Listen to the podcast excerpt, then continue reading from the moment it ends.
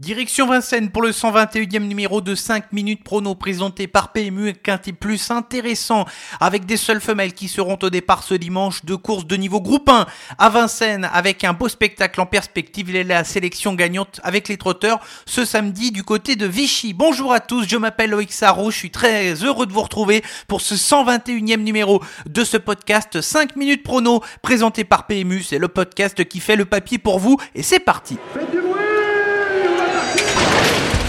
Il s'entre maintenant dans la dernière ligne droite. Faites vos jeux. Et ça va se jouer sur un sprint final. PMU vous présente 5 minutes prono, le podcast de vos paris hippiques. Le bilan de la semaine dernière, 3 sur 5 pour la sélection Quintet. Les deux incontournables ont plus classé à l'arrivée du Quintet dans une course où il y a eu des surprises avec deux gros outsiders. Un coup de 3 assez décimé avec un non partant et qui a surtout vu la défaite de Snowfall qui n'a rien pu faire pour la victoire. Quant à la sélection gagnante, Idole de Méat, c'est une troisième place pleine de promesses. C'est une jument à suivre dans les prochaines semaines. Elle devrait pouvoir trouver son jour.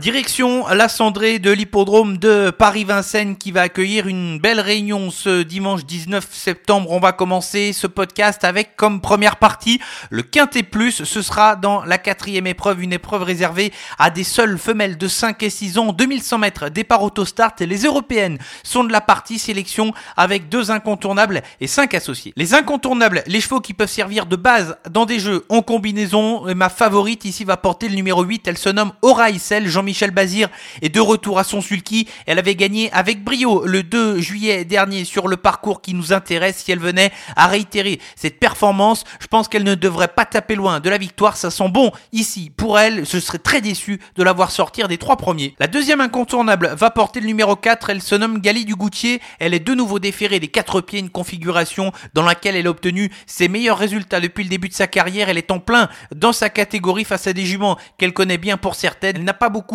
de fausses notes dans son jeu, Gali Dugoutier doit terminer dans le quintet. Les associés avec dans l'ordre de mes préférences le numéro 3 gagnante méloise, son driver Alexandre Abrivard la connaît bien puisqu'ils viennent de triompher ensemble à deux reprises lors de leurs deux dernières sorties communes. Elle se plaît également sur les parcours de vitesse. Il peut lui arriver de temps en temps de faire une faute. C'est pour cette raison que je ne l'ai pas classée dans la catégorie des incontournables en termes de potentiel. Si elle parvient à rester au trot, elle peut même gagner ce quintet gagnante méloise peut tout à fait bien porter son nom. Une jument d'origine italienne à suivre avec le numéro 2 Zante Breed qui est en réussite sur les parcours de vitesse. Son numéro derrière la voiture est favorable puisqu'elle va s'élancer avec le numéro 2. Reste désormais à son driver italien Mario Minopoli Junior de lui offrir un bon parcours pour pourquoi pas venir titiller les principales favorites de l'épreuve. Je pense qu'elle a une bonne chance pour entrer dans les 5 premiers. Le 11 Adeline fait toutes ses courses à chacune de ses tentatives. Néanmoins, elle doit obtenir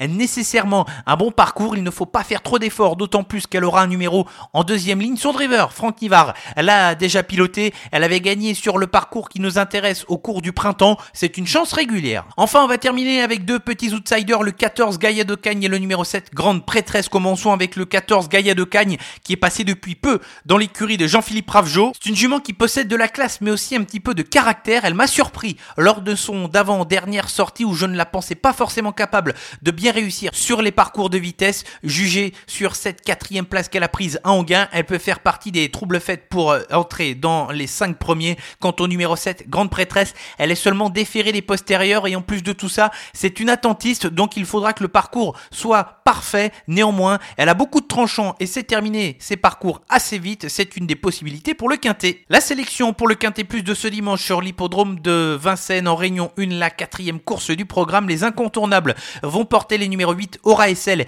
et le 4 Gali du Goutier et les associer dans l'ordre de mes préférences avec le numéro 3 Gagnante Méloise, le 2 Zante Breed, le 11 Adeline, le 14 Gaïa de Cagne et le numéro 7 Grande Prêtresse.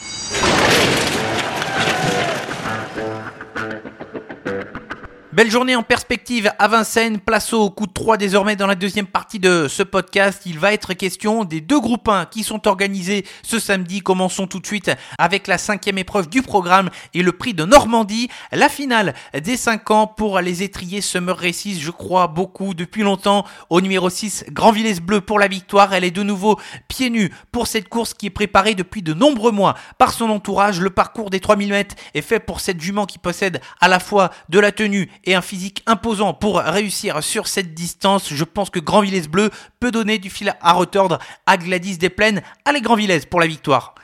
Dans la septième, le prix de l'étoile, je vais reprendre les deux premiers de la dernière épreuve préparatoire à ce groupe 1 du 4 septembre dernier, à savoir le 8 Italiano Vero et le numéro 2 Inferno Piper. Le premier cité fait partie des meilleurs chevaux de sa génération, il l'a déjà prouvé depuis le début de sa carrière, tandis que le second est une des valeurs montantes, un cheval avec un fort potentiel capable de prétendre à l'une des trois premières places. Ces deux-là peuvent tout à fait former le couplet gagnant. Enfin, dans la neuvième et dernière course du programme, j'aime beaucoup le numéro 5 intouchable, un cheval qui est tenu en haute estime par son entraîneur Antoine Marion. Il a déjà montré son potentiel au cours de ses dernières sorties et je pense qu'il va même s'améliorer avec le temps, lui qui possède un physique assez imposant. C'est un test dans une course comme celle-ci, mais je le pense compétitif d'entrée de jeu dans cette épreuve de niveau groupe 3. Intouchable est à suivre en confiance.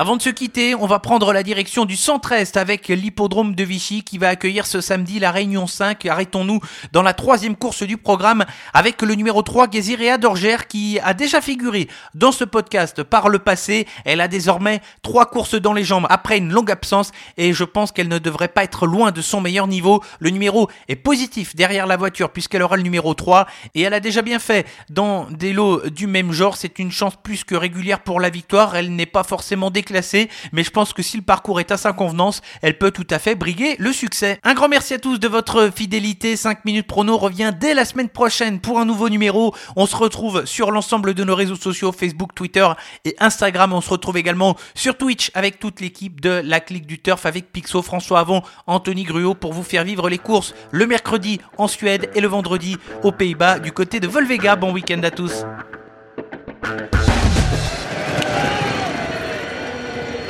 Jouer comporte des risques. Appelez le 09 74 75 13 13. Appel non surtaxé.